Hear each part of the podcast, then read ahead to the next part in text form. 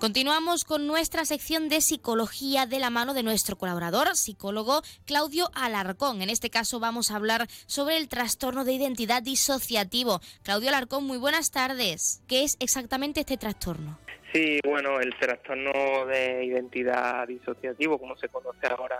en la revisión que, que se realizó ya en el DSM-5, que es el libro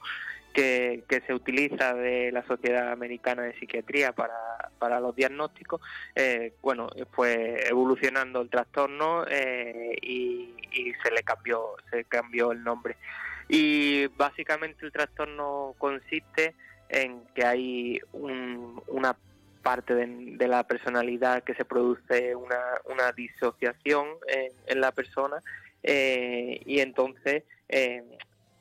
para que se entienda un poco y dejar palabras técnicas aparte, como que existen o conviven dentro de, una misma persona varias, varias personalidades. Varias personalidades y de hecho cada personalidad bastante diferente, con sus propias manías y con sus propias necesidades. ¿Qué desencadena o cuál es el factor que puede llevar a una persona a padecer este trastorno de identidad disociativo? Sí, el principal desencadenante eh, al final eh, es una situación traumática y es ese mecanismo, eh, la disociación al final se produce por, por ese mecanismo de, defensa que, que tenemos eh, o que se activa en nuestro cerebro para intentar evitar tanto dolor o ese dolor profundo que nos produce el hecho traumático que haya sido, sobre todo se, suelen dar eh, en la infancia esos hechos traumáticos y como respuesta nuestro, eh, nuestro eh, cerebro pues es capaz incluso de, disociar nuestra personalidad para intentar evitar ese dolor. También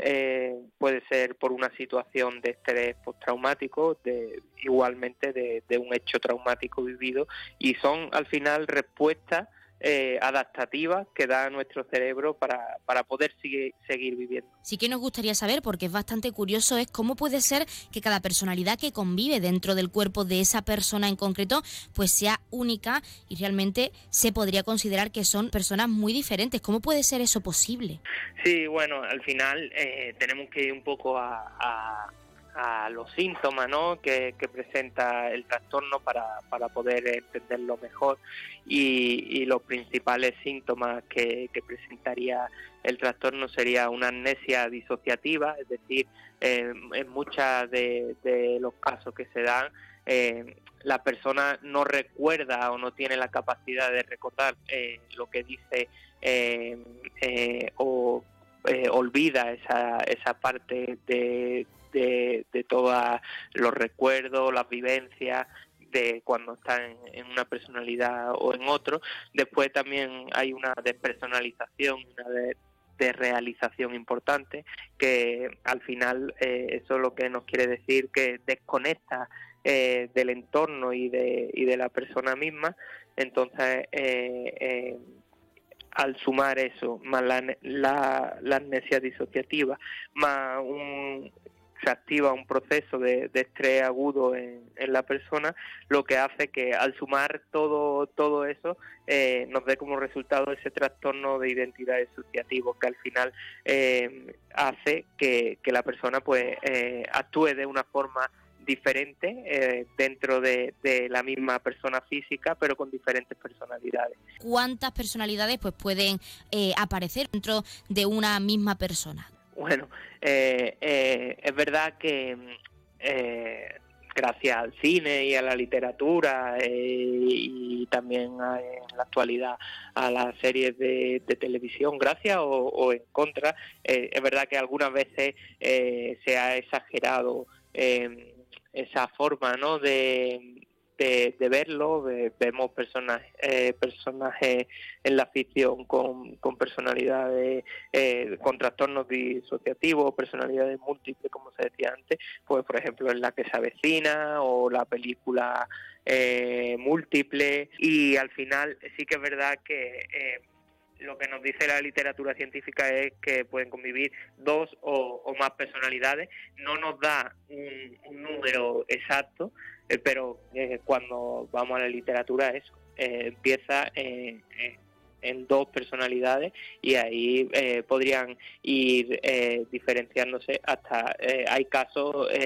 que hablan de hasta 10 personalidades diferentes. ¿Cuáles dirías como profesional que son los mitos o estereotipos que rodean este trastorno y teniendo en cuenta pues que la literatura y el cine pueden distorsionarnos la realidad de lo que viven las personas con este trastorno de identidad disociativo?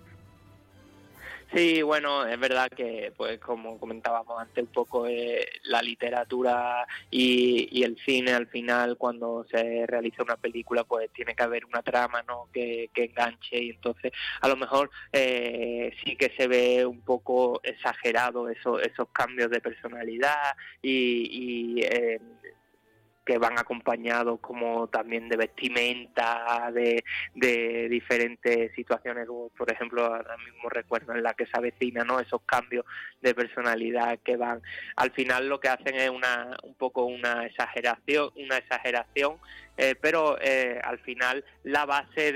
del trastorno sí, sí sería sí sería así. Esos cambios eh, sobre todo con, con grande olvido o esa amnesia disociativa sobre todo lo que hay que, que destacar y esa fragmentación de, de la personalidad para finalizar, Claudio, y lo más importante, sabemos que la medicina avanza constantemente y en concreto a este trastorno de identidad, ¿hay algún tratamiento o terapia para facilitar pues la vida de esta persona que lo padece en concreto? Sí, es verdad que, hoy en día existe tratamiento específico, no existe medicación específica, un psicofármaco eh, específico que sea para el trastorno de identidad eh, disociativa total, sino que existen diferentes, eh, las pautas que, se mandan de tratamiento eh, son para aminorar o controlar eh, esos síntomas asociados de, los que hablábamos, de, los que hablábamos antes, ¿no? Y sobre todo también que no, que no hemos comentado, el trastorno también lleva otros síntomas asociados, como pueden ser procesos depresivos, mutilaciones, ideación suicida. Entonces, la importancia del tratamiento recae en, controlar, sobre todo, eh, por un lado, eh, esos síntomas asociados al, trastorno y, por otro, como ya en otras ocasiones hemos dicho, el, tratamiento más recomendado sería eh, la psicoterapia asociada a un tratamiento farmacológico y entonces en la psicoterapia lo que se buscaría básicamente sería hablar de, con el paciente de esos síntomas y que haya una aceptación de esos factores desencadenantes, eh, el, sobre todo tratar el trauma, hablar de, ese trauma que desencadena esos cambios de, personalidad y también al final con el objetivo de proporcionar al paciente estrategias para poder afrontar los cambios emocionales y la desrealización que se, que se produce en el trastorno. Entonces, básicamente lo que se busca con, con el tratamiento es eh, una línea continua dentro de, esos cambios para que el paciente sea lo más estable posible. Pues nos quedamos con ese tratamiento, con ese avance en la medicina y en la psicología en este, en este caso y hablando de psicología, Claudio Alarcón, muchísimas gracias como siempre por participar en nuestra sección y en nuestro programa para hablarnos en este caso de este trastorno tan interesante y tan estereotipado por otra parte. Muchísimas gracias. A vosotros por dar voz a la psicología.